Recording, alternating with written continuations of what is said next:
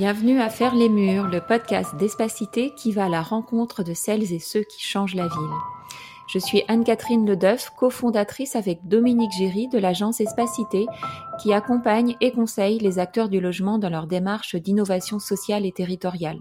Aujourd'hui, je vous invite à faire le mur avec Anne-Cécile Mermet, géographe qui mène des recherches sur l'impact des plateformes d'intermédiation numérique sur les dynamiques de gentrification de la ville et qui a accepté de participer à notre première saison à distance, crise sanitaire oblige.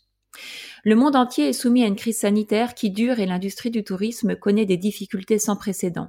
Alors à Espacité, nous nous sommes dit que ce serait le moment de reprendre un peu de champ sur la manière dont les modèles industriels d'hébergement touristique comme Airbnb ont des effets concrets sur la ville et sur ses marchés immobiliers. Avec Anne-Cécile, nous allons prendre la mesure du rapport de force inégal entre les pouvoirs publics et les plateformes de location touristique comme Airbnb. Elle va nous dire combien ce modèle est ambigu et combien les contradictions sont nombreuses entre les promesses portées par Airbnb et la réalité de ses effets pour ses hôtes, pour les populations qu'elle exclut et plus globalement sur les marchés du logement. Elle va nous aider à essayer de prédire comment une crise aussi longue que celle que nous vivons aujourd'hui peut transformer ou pas les modèles et les effets des plateformes sur la ville. Bonjour à tous. Bonjour Anne-Cécile. Bonjour. Anne-Cécile, euh, vous travaillez depuis cinq ans sur la manière dont les plateformes de location touristique transforment les villes à Paris et à Reykjavik. C'est ce que vous appelez, vous nous direz pourquoi, le syndrome Airbnb. Il y a cinq ans, Airbnb commençait à être bien implanté dans les métropoles touristiques internationales, mais ce n'était pas encore un sujet de recherche. Alors, qu'est-ce qui vous a conduit à cette époque à vous intéresser à ce phénomène? Alors, euh, donc le, début de, mon intérêt pour ce phénomène, c'est né donc d'un intérêt euh, scientifique sur ces, questions, et puis aussi d'un concours de circonstances, comme souvent je pense euh, dans, les sujets de recherche.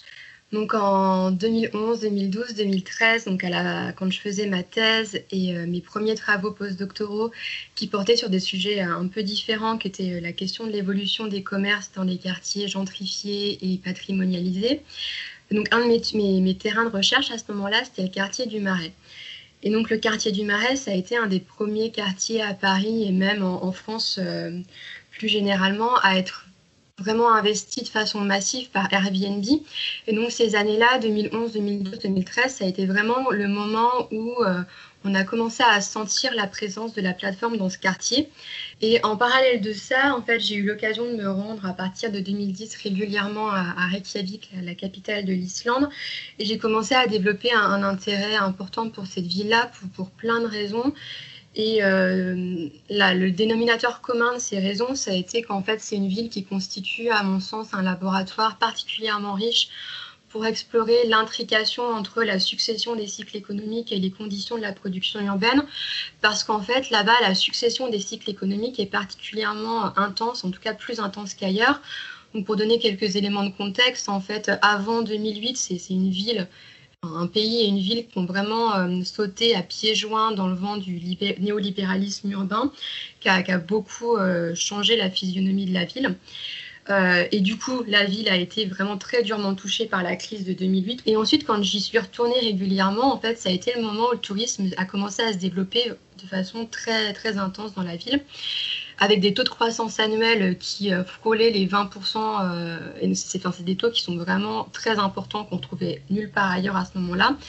Et donc, donc on est passé d'environ 400 000 touristes en 2008 à plus de 2 millions en 2017. Et, en fait, Airbnb a joué un rôle vraiment super important parce que euh, c'était pas possible de construire des infrastructures hôtelières qui permettaient d'héberger autant de touristes du jour au lendemain. Et comme c'est le moment où s'est développé Airbnb, en fait, ça, s'est développé beaucoup dans cette ville. Ça a joué un rôle super important dans la façon, enfin, dans, la façon dont la ville s'est sortie de la crise grâce au tourisme. Et donc, je me suis dit que c'était intéressant en fait de s'intéresser à, Airbnb euh, avec cet exemple-là de, Reykjavik. D'autant plus que comme c'est un petit pays, euh, c'est plus facile d'avoir accès aux, acteurs politiques euh, que, que, dans d'autres exemples. Donc voilà, c'est comme ça que j'en suis venue à m'intéresser, à, à développer un projet en fait sur l'impact d'Airbnb sur les villes avec en premier exemple Reykjavik, je me suis aussi intéressée à Paris. Vous, évoquez effectivement peut-être l'effet d'opportunité et puis l'aubaine peut-être qu'a représenté Airbnb pour ses pouvoirs publics locaux à Reykjavik. Alors en quoi on peut qualifier Airbnb de syndrome? Voilà, bah, c'était ce que j'allais aborder. Euh, donc l'idée de syndrome Airbnb, je revendique aucun copyright là-dessus. C'était une expression qui était quand même pas mal utilisée au moment où Airbnb est apparu. On entend peut-être un peu moins parler de cette expression-là maintenant, mais l'idée en fait, c'était vraiment d'explorer les différentes facettes euh, de l'impact d'Airbnb sur les villes. Donc il y a, en gros, il y a quatre grandes facettes qu'on peut, qu'on peut identifier. La première dont on a le plus, enfin qu'on a entendu, dont on a entendu parler en premier et de façon assez forte, ça a été la question de l'impact d'Airbnb euh, sur l'industrie touristique et notamment euh, sur les, acteurs hôteliers. Donc euh, il y a une grosse littérature là-dessus, on en a beaucoup entendu parler dans les médias, et l'argumentaire en fait reposait essentiellement sur euh, la question de la compétition déloyale que représente Airbnb pour des acteurs classiques de l'industrie hôtelière qui sont soumis à toute une série de charges euh, fiscales, comme là on peut penser à la taxe de séjour, euh, en termes de frais de personnel en termes de normes de sécurité, enfin tout un contexte normatif qui, qui s'appliquait euh, à l'industrie hôtelière et pas à Airbnb et, qui donc, et, donc Airbnb était donc jugé comme euh, un cas de compétition déloyale par rapport aux, industries hôtelières. Euh, donc ça, ça a été la, première, la première facette de syndrome Airbnb. La deuxième, ça a été celle à travers laquelle moi je suis entrée dans le sujet, qui était la question de l'impact d'Airbnb sur les vies de quartier. Donc moi, quand j'entendais parler d'Airbnb dans le Marais, c'était pour parler de de bruit de valises de touristes qui arrivent en plein milieu de la nuit. C'était pour parler de nuisances nocturnes, de problèmes de, voisinage ou alors de problèmes de gestion de copropriété. Euh, parce qu'on avait des appartements rachetés par des propriétaires qui faisaient de la location touristique et qui du coup euh, n'habitaient pas là et n'étaient pas du tout investis dans les gestions de copropriété. Et euh, c'est des problématiques qu'on retrouve aussi, enfin, une des premières villes à, travers laquelle est venue la question du syndrome Airbnb, c'était Barcelone à travers notamment le quartier de Barceloneta, où là, il y a eu vraiment des, problèmes de, cohabitation entre des touristes euh, qui avaient un rythme de vie euh, plutôt nocturne et, les habitants. Euh, donc le, troisième sujet qui a après focalisé mon, attention, ça a été la question de l'impact d'Airbnb sur les marchés locaux du logement. Et ça, c'est une question qui a plutôt émergé à partir de 2014, 2015, 2016, où là, on a, on a commencé à se poser la question du rôle d'Airbnb dans les dynamiques locales des marchés du logement et notamment du marché locatif, avec des questions, est-ce que Airbnb participe à la raréfaction euh, des euh, biens sur le marché locatif? Est-ce qu'Airbnb participe à l'augmentation des, loyers? Euh, on en reparlera peut-être. Et puis, plus récemment, il y a une quatrième facette du syndrome Airbnb qui, qui est apparue dans le débat. C'est la question de l'ubérisation de l'économie. Et donc, comment Airbnb participe à cette ubérisation de l'économie. Donc, à la base, c'est en fait une problématique qui était moins évidente pour Airbnb que pour des, des acteurs comme, comme Uber ou enfin, d'autres plateformes comme Uber ou, Deliveroo qui, euh, eux, reposent vraiment sur le système de, l'auto-entrepreneur payé à la tâche. Donc, c'est un petit peu différent pour, euh, pour Airbnb et c'est surtout un petit peu plus discret parce qu'en fait, euh, depuis 2014-2015, euh, s'est développé tout un écosystème autour, euh, autour d'Airbnb avec plein d'entreprises en fait, qui, elles, reposent sur des auto-entrepreneurs payés à la tâche. Par exemple, les sociétés de conciergerie qui vont employer du personnel pour faire le ménage. Donc voilà, ce syndrome Airbnb, on, peut le décomposer en quatre, quatre mmh. grandes facettes. Alors, je, je voudrais revenir vis à -vis de la question des marchés du logement. Euh, Yann Brossa, d'ailleurs, en a fait même un ouvrage. Euh, et la ville de Paris n'a pas peur d'aller au combat jusqu'au bout euh, vis-à-vis de, des plateformes et de cette plateforme-là en particulier. Avec fin septembre, la, ville, la Cour de justice de l'Union européenne qui a donné raison à la ville de Paris dans un procès qui l'opposait à deux propriétaires qui contestaient une amende qui avait été euh, porté par la ville de Paris pour avoir loué un studio sans autorisation. On reviendra après sur toutes ces astuces hein, de contournement euh, réglementaire. Euh, C'était une décision qui était très attendue euh, par d'autres métropoles touristiques. Pourquoi cette décision était aussi attendue et qu'est-ce que ça nous révèle de ce dialogue au niveau européen entre ces grandes plateformes internationales et, les métropoles? Alors, effectivement, c'était une décision attendue et, attendue depuis longtemps. Parce qu'en fait, Airbnb, quand la plateforme a commencé à se développer, ça s'est développé dans un contexte d'un certain, certain vide juridique en fait puisque le principe même de la plateforme Airbnb, mais on parle là on parle d'Airbnb, mais on pourrait parler de Booking. Leur raison d'être, c'est l'utilisation touristique d'unités résidentielles. Et donc on se situe là quelque part entre les régulations qui portent sur euh, l'activité touriste, sur l'hébergement touristique d'une part, et les régulations qui portent euh, sur le logement d'autre part. Et donc en fait, euh, cette situation a d'entre-deux, d'utilisation résidence, touristique d'unités résidentielles a fait que Airbnb et toutes ces plateformes se sont situées dans, une, dans un contexte de, sorte de zone grise, de vide juridique. Euh, et donc, ça enfin, ces plateformes ont bénéficié de l'absence de cadre réglementaire explicite pour les activités locatives aussi courtes. donc ça, ça c'est une des raisons pour lesquelles les décisions, la décision de la Cour de justice de l'Union européenne était attendue. Et c'est une des raisons pour laquelle en fait Airbnb constitue un défi pour les, autres. Il y a une autre raison qui, à mon avis, euh, si je reprends un anglicisme plus disruptif entre guillemets, euh, c'est la nature numérique de la plateforme qui représente vraiment un gros défi euh, pour tout, pour les autorités locales en Europe et dans le monde entier d'ailleurs, puisque donc la nature numérique de la plateforme, c'est précisément ce qui lui a permis de, gagner son ampleur. Ça lui a permis de donner une ampleur inédite à ce qu'on appelle les activités d'intermédiation. Et, euh, et, donc en fait, ça met Airbnb dans une position de force, puisque la plateforme, en fait, est la seule à savoir qui loue quoi, à qui et pendant combien de temps ce qui est vraiment en fait la donnée essentielle si on veut réguler, taxer, etc. Euh, cette nouvelle activité. Et donc les autorités locales sont complètement dépendantes en fait d'Airbnb pour euh, la communication de ces données qui sont essentielles. Euh, et donc, il y a ce, rapport de force qui s'exprime donc, à, travers cette question de la transmission de données, mais aussi à travers la question de la mise en place de régulation, puisque donc, les villes en Europe ont essayé de pallier ce problème de comment est-ce qu'on peut faire pour identifier qui ou quoi à qui pendant combien de temps en mettant en place un numéro d'enregistrement dont la raison d'être c'est d'arriver à faire le lien entre une annonce virtuelle sur Internet et un logement physique avec une adresse, d'une part, et puis faire le lien entre un profil virtuel sur la plateforme et une personne physique fiscale en vrai.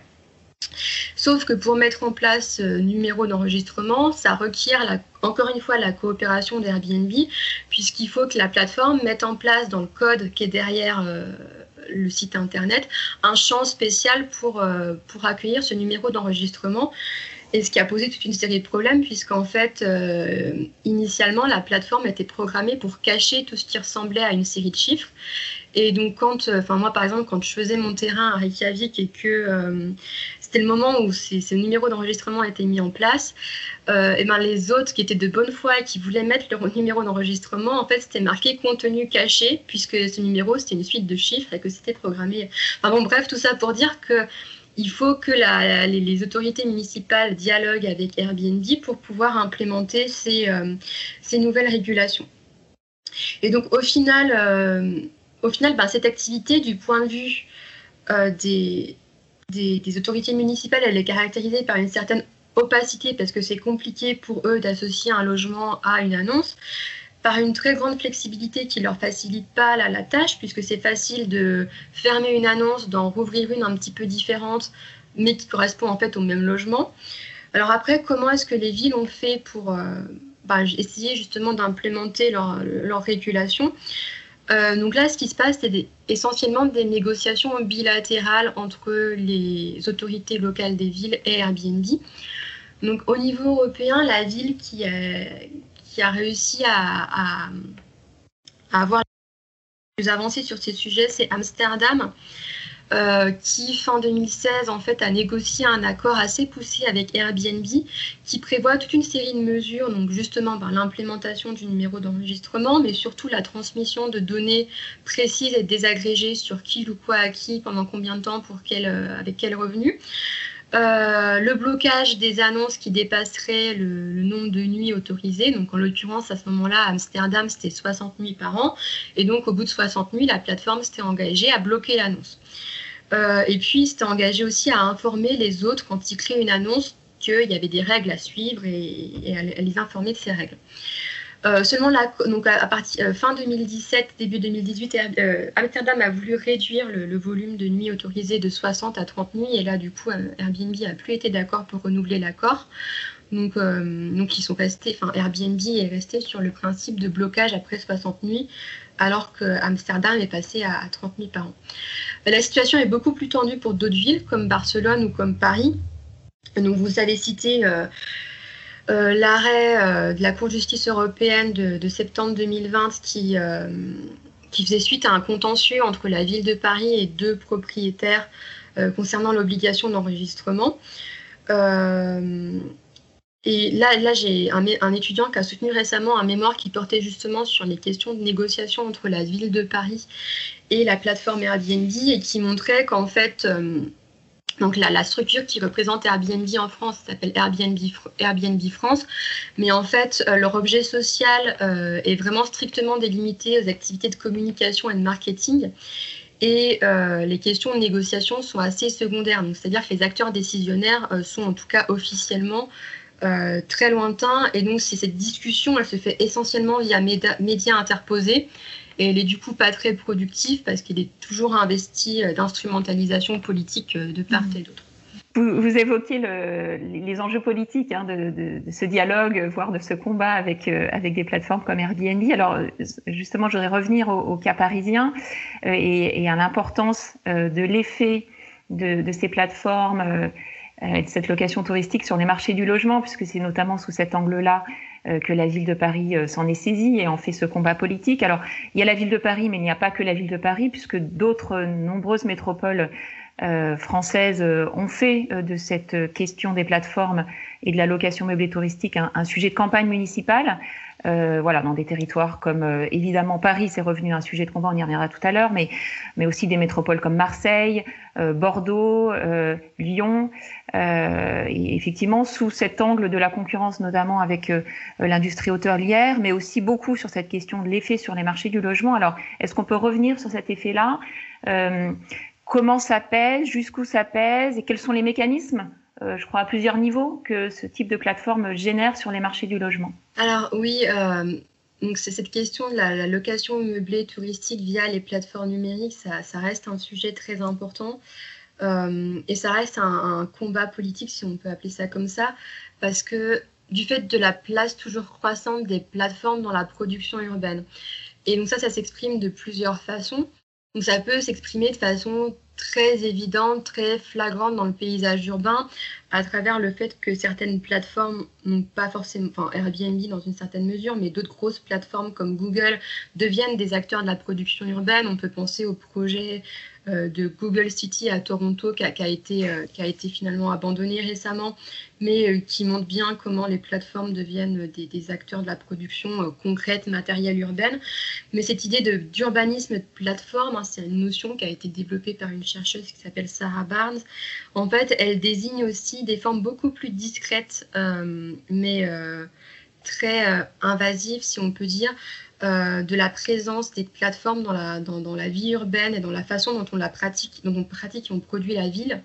Si on reprend l'exemple d'Airbnb, Airbnb, ça influe la, la, façon dont on pratique la ville parce que c'est devenu un acteur incontournable de l'hébergement touristique, mais ça influe également beaucoup plus discrètement la façon dont on produit la ville. En effet, euh, l'offre Airbnb, s'est déployée sur, euh, sur des logements qui avaient une vocation résidentielle au départ. Et ça a du coup développé ce qu'on peut considérer comme un nouveau segment du marché du logement, qui est le marché locatif court terme, qui, du fait qu'il se déploie sur du, bâti à usage résidentiel, interagit très étroitement avec les dynamiques locales des, marchés des logements. Euh, ça interagit avec les dynamiques locales des marchés du logement de, de plusieurs façons. Déjà, ça fait que quand vous êtes propriétaire, ben, vous vous retrouvez devant euh, la question de vous demander devant l'option désormais de est-ce que je loue mon bien sur le marché ordinaire long terme avec un bail, etc., avec un, bail usuel, ou est-ce que je loue sur du court terme à des touristes? Et donc bah là, évidemment, le paramètre qui rentre en ligne de compte, c'est la question de la rentabilité. Et euh, du coup, c'est des choses que j'ai mesurées dans, le projet que j'ai conduit à Reykjavik. Et on peut voir qu'en fait, on a la location court terme est en gros quatre fois plus rentable que la, location euh, ordinaire. Euh, voilà.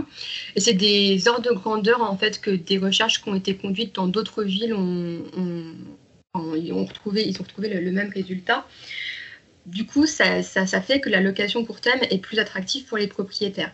Deuxième conséquence de ça, c'est que ça met en quelque sorte les, locataires en compétition avec les touristes pour l'accès à, des biens locatifs.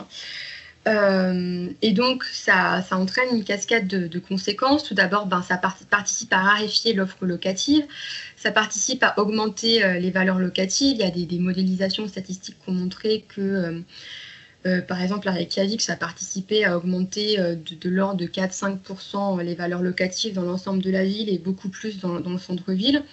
Et puis, euh, ça produit ce que la littérature sur la gentrification appelle des, formes de displacement, de déplacement, c'est-à-dire ça conduit des, anciens locataires à devoir changer de logement.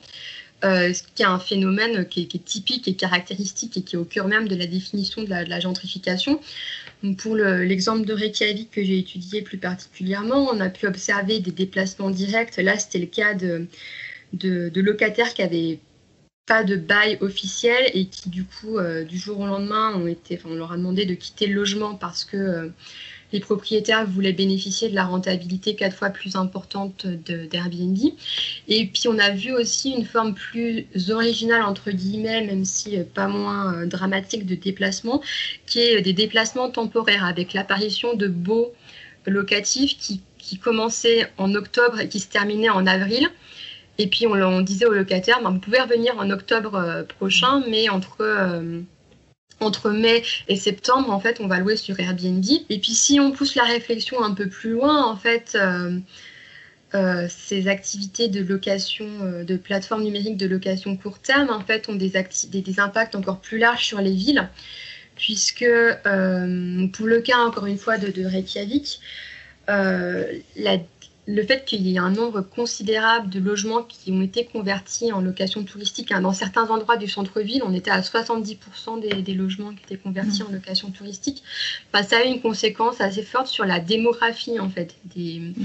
villes, avec le, le, fait que les familles pouvaient plus loger au centre-ville et donc une baisse du nombre d'enfants et donc euh, des, écoles qui ont eu des classes fermées euh, sous l'effet de cette baisse démographique. Alors évidemment, Airbnb n'est pas 100% responsable de ça, ça s'inscrit dans un contexte plus large de, de, de over-tourism, d'activités touristiques qui, à laquelle participe Airbnb, mais ce n'est pas la seule facette du phénomène. Mais bon, en tout cas, ça y participe. Et puis, ça a aussi une conséquence sur euh, les structures commerciales euh, des, villes qui sont touchées. Donc euh, là, pour encore une fois, pour reprendre l'exemple de Reykjavik euh, que je connais bien, c'est que ça induit de gros changements dans les structures commerciales, puisqu'en fait, les clients qui déambulent dans les rues ben, sont plus des habitants mais des touristes et ils n'ont plus les mêmes besoins. Et donc tous les commerces qui ben, étaient dédiés à une clientèle locale, comme par exemple, j'ai en tête des exemples de boutiques de matériel pour loisirs créatifs ou des boutiques d'équipement de la maison, euh, ben, en fait, sont partis, soit, enfermés, soit sont partis en périphérie parce qu'en fait, ils n'avaient plus de clientèle. Les touristes n'achètent pas la même chose que les habitants. Euh, et donc, tout ça, ça a fait qu'il y, a certains habitants qui ont décidé de choisir d'autres localisations résidentielles euh, parce que c'était devenu trop compliqué pour eux de vivre dans le centre-ville. Donc voilà, ça a vraiment un impact très large en fait sur les espaces urbains. On voit bien effectivement là les effets très concrets et vous le dites parfois dramatiques hein, euh, de ces plateformes sur la situation résidentielle euh, de ces métropoles. Pour autant, le, grand public qui pratique ces plateformes n'en a pas forcément la mesure, même si sur cette question commerciale que vous venez d'évoquer, euh, il, le pratique directement. Alors, vous évoquiez tout à l'heure le combat d'image. J'aimerais bien qu'on revienne sur cette, sur cette notion-là. On a assisté il y a quelques mois à, un combat d'image important entre la ville de Paris et Airbnb autour de la question des Jeux Olympiques. Euh, dont je ne suis pas tout à fait certaine que le grand public ait pris vraiment la mesure, hein, puisque euh, Airbnb s'était positionné parmi les principaux sponsors des, Jeux Olympiques, alors qu'il ne respecte pas la réglementation française, qui a été perçue vraiment comme une provocation par la ville de Paris. Euh, et encore une fois, je, ne sais pas si le grand public qui a lu les journaux autour de ce débat a vraiment perçu euh, l'importance de cette euh, polémique, d'autant plus que Airbnb euh, a fondé sa promesse et, ses instruments de communication autour de valeurs euh, plutôt généreuses, difficilement contestables, comme l'économie du partage, la recherche d'un complément de revenus, donc des valeurs qui en soi paraissent naturelles, voire même louables en matière de de, portage par, euh, par des plateformes comme euh, Airbnb. Alors, sur l'écart entre les pratiques et ces valeurs, là aussi, vous avez regardé de près ce qui se passait, alors non pas à Paris, mais à Reykjavik. Est-ce que vous pouvez nous éclairer sur ce point? Alors, effectivement, euh, Airbnb, donc, qui, est, né en 2008, s'est positionné au départ vraiment sur le créneau de la sharing economy, l'économie du partage, qui est un créneau qui véhicule beaucoup de valeurs positives de partage de biens communs. L'entreprise a développé tout un storytelling sur euh, la naissance euh, de l'idée d'Airbnb euh, qui venait de deux jeunes étudiants un peu fauchés qui ont eu l'idée de louer leur matelas pneumatique à des touristes pour les aider à payer leur loyer dans un contexte de prix des loyers vraiment très, très élevés à San Francisco. ils ont également développé toute une rhétorique sur le fait qu'Airbnb aide les classes moyennes à combattre euh, l'austérité. Il faut rappeler, donc, Airbnb a été fondé en 2008 au moment de la grosse crise économique, euh, euh, la crise des subprimes aux, États-Unis notamment. Et donc, ils ont vraiment axé leur communication dès le départ sur l'idée qu'ils allaient aider les classes moyennes à combattre la crise. Ils ont commandité toute une série de rapports euh, avec des chiffres invérifiables derrière qui expliquaient que en fait, les revenus générés par Airbnb ont permis aux classes moyennes des États-Unis de compenser la perte de revenus liée à la crise des subprimes. Je ne sais pas si vous vous souvenez de la campagne de publicité en 2015 à Paris, euh, avec plein d'affiches partout qui, euh, qui, qui, qui avec comme slogan Airbnb m'aide à payer mon loyer, Airbnb m'aide à financer ma start-up. Enfin, voilà, c'est vraiment une rhétorique qui est centrale euh, dans, dans la communication et dans le marketing euh, de, euh, de l'entreprise. Et donc, du coup, moi, j'étais un petit peu curieuse de voir en fait quelle était la réalité derrière tout ça, et puis d'essayer de voir qui étaient en fait les autres Airbnb et quel était, vraiment l'impact de, leur activité sur, euh, le, marché du logement. Et donc, euh, ça m'a conduite à identifier à travers euh, une campagne d'entretien auprès d'autres sur Airbnb quatre à cinq grands profils d'hôtes qui ont des impacts en fait complètement différents sur le, marché du logement et qui ont du coup une relation à cette idée d'économie du partage assez distanciés, on va dire. Euh, la première catégorie d'hôtes, ça va être ce que j'ai appelé les hôtes entrepreneurs. C'est des hôtes qui, euh, soit en créant leur entreprise de conciergerie, soit en rachetant plusieurs appartements, en tout cas en prenant en charge au moins cinq annonces. Donc, donc clairement, ce type d'hôte se traduit par le retrait, en comme ils font de la location à temps plein, ça se traduit par le retrait d'un certain euh, d'unités résidentielles du marché du logement. La deuxième catégorie, c'est ce que j'ai appelé les autres investisseurs. C'est des, des autres qui font pas un métier d'Airbnb, mais qui font d'Airbnb une source d'investissement. Donc, ils vont racheter un ou deux appartements. Et puis, euh, l'idée, c'est d'avoir un taux de rentabilité maximal en faisant de la location court terme. Donc là encore, on se retrouve avec un retrait en fait d'unités résidentielles euh, du marché du logement. Ensuite, il y a une troisième catégorie qui est un petit peu plus compliquée à interpréter, que j'ai appelée la catégorie des autres pragmatiques. Ce sont des personnes qui avaient déjà un bien euh, sous-utilisé. Avant, avant Airbnb, donc c'est par exemple un, bien dont ils ont hérité ou ou euh, par exemple des, personnes divorcées qui avaient la chambre de leur enfant inoccupée euh, de temps en temps. Et donc ils se sont dit, ben, je vais profiter de l'opportunité offerte par Airbnb pour gagner plus d'argent. Donc là, vous avez des personnes qui avaient un, appartement entier qui était sur le marché locatif, qui ont décidé de le tourner vers la, location touristique à plein temps.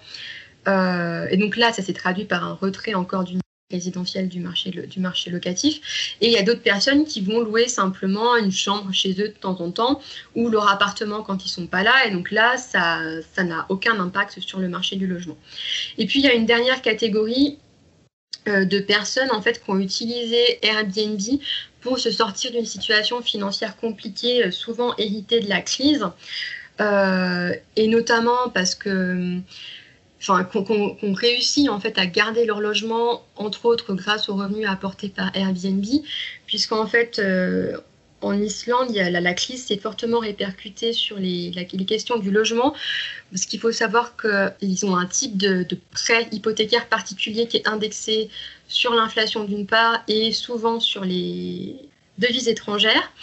Et euh, avec la crise, ben, explosion de l'inflation, effondrement de la couronne islandaise, donc il y a plein de ménages qui se sont retrouvés avec des, des montants de remboursement immobilier qui ont doublé, triplé, voire même plus parfois, et qui se sont retrouvés vraiment devant des menaces de saisie immobilière.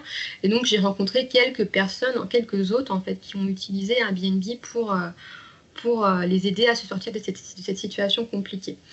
Donc euh, après, la question, c'est de savoir quelle est la part en fait de chacun de ces types d'hôtes pour vraiment mesurer. Donc les, données de la littérature ont tendance à, suggérer que les, deux premiers types, donc les investisseurs et les entrepreneurs, vu qu'ils ils ont plus d'annonces par hôte en général, euh, ont tendance à dominer le marché. Après, les données euh, dont, on a, dont on dispose actuellement sur ce sujet ne sont pas, sont pas particulièrement robustes. Et donc, c'est encore un champ sur lequel euh, euh, on a besoin de travail empirique en fait pour déterminer la proportion euh, de différents types d'hôtes et du coup quels sont les le nombre d'annonces en fait qui posent réellement problème par rapport aux dynamiques des marchés du logement. Et, et donc sur cette sur ces différentes typologies d'hôtes, je crois que dans, vos travaux vous avez aussi démontré le, les effets de levier économique, c'est-à-dire le, le caractère quand même assez inéquitable malgré cette promesse du modèle Airbnb. Est-ce que vous pouvez nous en dire deux mots? Alors du coup, là, l'idée, c'était de regarder quelle catégorie socio-professionnelle euh, gagnait le plus d'argent avec Airbnb. Mhm. Donc il y a toute une littérature, euh, il y a vraiment beaucoup beaucoup de modélisations qui sont sorties pour essayer de voir qu'est-ce qui faisait, quels critères faisaient qu'une annonce était rentable. Donc euh, en gros, les critères, c'est plus le logement est grand, plus l'annonce est rentable, plus le logement est central, plus l'annonce est, rentable. Euh, et donc, ce que je me suis posé, la question que je me suis posée, c'est euh, avec quel type de catégories socio-professionnelles sont associées les annonces les plus rentables? Et là, c'était assez, euh, enfin, les, résultats étaient assez surprenants dans le sens où ça confirmait tout à fait l'intuition initiale, c'est-à-dire que en fait, très clairement, les annonces qui, sont, qui ont les critères de rentabilité les plus élevés sont publiées par des individus très qualifiés, donc que ce soit des employés euh, de type ingénieur ou des personnes euh, euh, qui ont des professions libérales de type architecte ou, médecin. Et les, les catégories socioprofessionnelles moins qualifiées, donc dont on peut supposer qu'elles ont des niveaux de revenus inférieurs, euh, sont plutôt corrélés en fait à des, à des annonces euh, un peu moins performantes si on reprend la, la terminologie euh, d'Airbnb. Donc on est assez loin de, de cette promesse affichée d'équité sociale et puis de coup de pouce économique hein, de, de, ce type de modèle. Tout à fait. Alors, j'aimerais qu'on se projette un peu, puisqu'on est dans une période quand même très particulière, avec des, confinements répétitifs, avec une crise, quelque sorte, de l'industrie touristique à tel point peut-être que euh, début novembre, Anne euh, a décidé de repousser euh, le référendum anti-Airbnb, qui était pourtant une de ses promesses de campagne importantes. Et, pour expliquer cette décision, la ville de Paris a mis en avant une chute du taux d'occupation des logements proposés sur des sites comme Airbnb, qui serait passé, alors selon la ville de Paris, hein, sur le seul territoire parisien, de 92% de taux d'occupation en octobre 2019 à seulement 35% euh, en mai dernier, avant de remonter un peu fin octobre, et j'imagine depuis que ça a pu rechuter. Euh, qu'est-ce que tout ça signifie d'après vous? Est-ce que on pourrait, euh, comme la ville de Paris d'ailleurs essaye de le porter, considérer que cette question-là est en train d'évoluer, voir, et c'est pas le propos de la ville de Paris, mais voir que le problème serait réglé. Qu'est-ce qu'on peut dire à l'avenir de ce type de modèle et, de la puissance et de son effet sur les marchés du logement? Alors bon, c'est difficile de répondre à cette question, mais Airbnb effectivement a souffert entre guillemets de la crise du Covid parce que ben, ben Airbnb c'est une des facettes de l'activité touristique et les mobilités touristiques ont été fortement impactées par la crise. Mais à mon avis, c'est une diminution d'activité qui est purement conjoncturelle et il y a plusieurs indicateurs qui peuvent nous suggérer. Euh, déjà, si on regarde euh, le nombre d'annonces euh, publiées sur Airbnb, donc là, je m'appuie sur les chiffres de la plateforme Inside Airbnb, qui est en fait une plateforme de, qui communique des données en open data sur Airbnb dans toutes les villes du monde et, notamment à Paris. En janvier, donc avant la crise, on avait 66 000 annonces. 59 euh, 000 annonces actives en, avril et de nouveau 66 000 en octobre. Donc bon, c'est pas parce que les annonces sont publiées qu'elles sont euh, effectivement louées, mais elles sont toujours disponibles à la location et euh, donc ça, tend à suggérer finalement une forte résilience. par ailleurs, Airbnb s'inscrit dans la problématique plus transversale du rôle croissant des plateformes dans, dans les villes aujourd'hui et on a bien vu, enfin, on n'en a jamais vu autant de, de, livreurs euh, Uber Eats ou euh, Deliveroo que pendant le confinement. Et, euh, et, à mon sens, en fait, cette crise du Covid, elle a. Airbnb, c'est particulier parce que c'est le secteur touristique et ça a souffert, mais de façon générale, à mon avis, l'économie de plateforme s'est sortie considérablement renforcée de cette crise. Et après, je pense que la crise, c'est aussi un moment intéressant pour relever une des forces de l'activité d'Airbnb, qui est la grande flexibilité qu'elle permet aux autres, puisque euh, en fait, euh, quand vous louez sur Airbnb, vous pouvez du jour au lendemain, évidemment sous réserve que vous n'ayez pas de réservation, mais vous pouvez très facilement décider d'arrêter l'activité et de faire autre chose, puis de la reprendre. Euh, et, donc là, moi, je vais revenir à l'exemple de Reykjavik parce que c'est un exemple où en fait on a eu déjà plein de cas de reconversion d'infrastructures d'hébergement touristique qui pouvaient être louées sur Airbnb, mais qui pouvaient aussi être des hôtels en fait, qui ont été très rapidement reconvertis.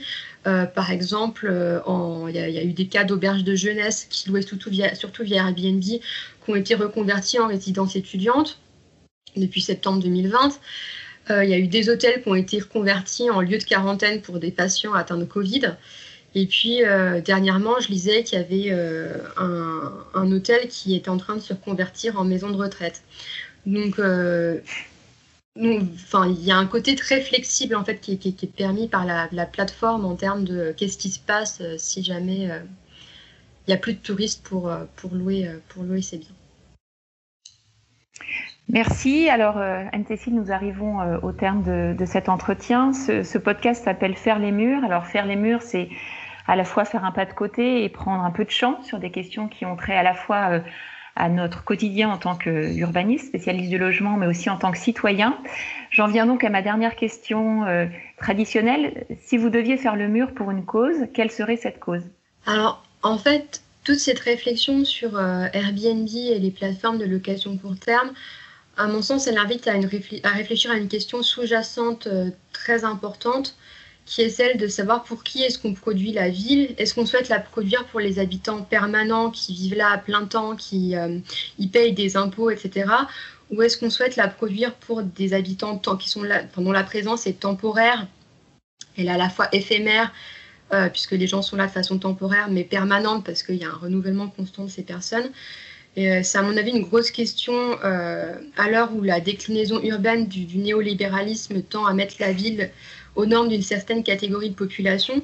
Et ça pose la question plus large qui a été posée euh, il, y a, déjà une vingtaine d'années par Luc Boltanski dans, Le Nouvel Esprit du Capitalisme, qui opposait la question de deux catégories de population, ce qu'il appelle les, grands donc les individus mobiles à fort capital économique qui sont ceux ben, qui, louent euh, des, Airbnb et euh, les immobiles qui ont, pas, qui ont une faible mobilité et un faible mais qui sont là et euh, qui doivent être pris en compte également.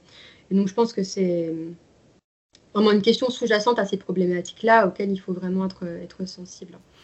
Merci beaucoup Anne-Cécile. Je rappelle que vous êtes maître de conférences en géographie urbaine et que vous travaillez sur les effets des plateformes de location touristique sur la gentrification de la ville et plus particulièrement sur les marchés du logement. Si vous avez aimé cet épisode, je vous invite à écouter celui que nous avons consacré à la financiarisation de la production urbaine avec Ludovic Albert qui met en perspective un certain nombre d'évolutions que nous venons d'évoquer. À bientôt!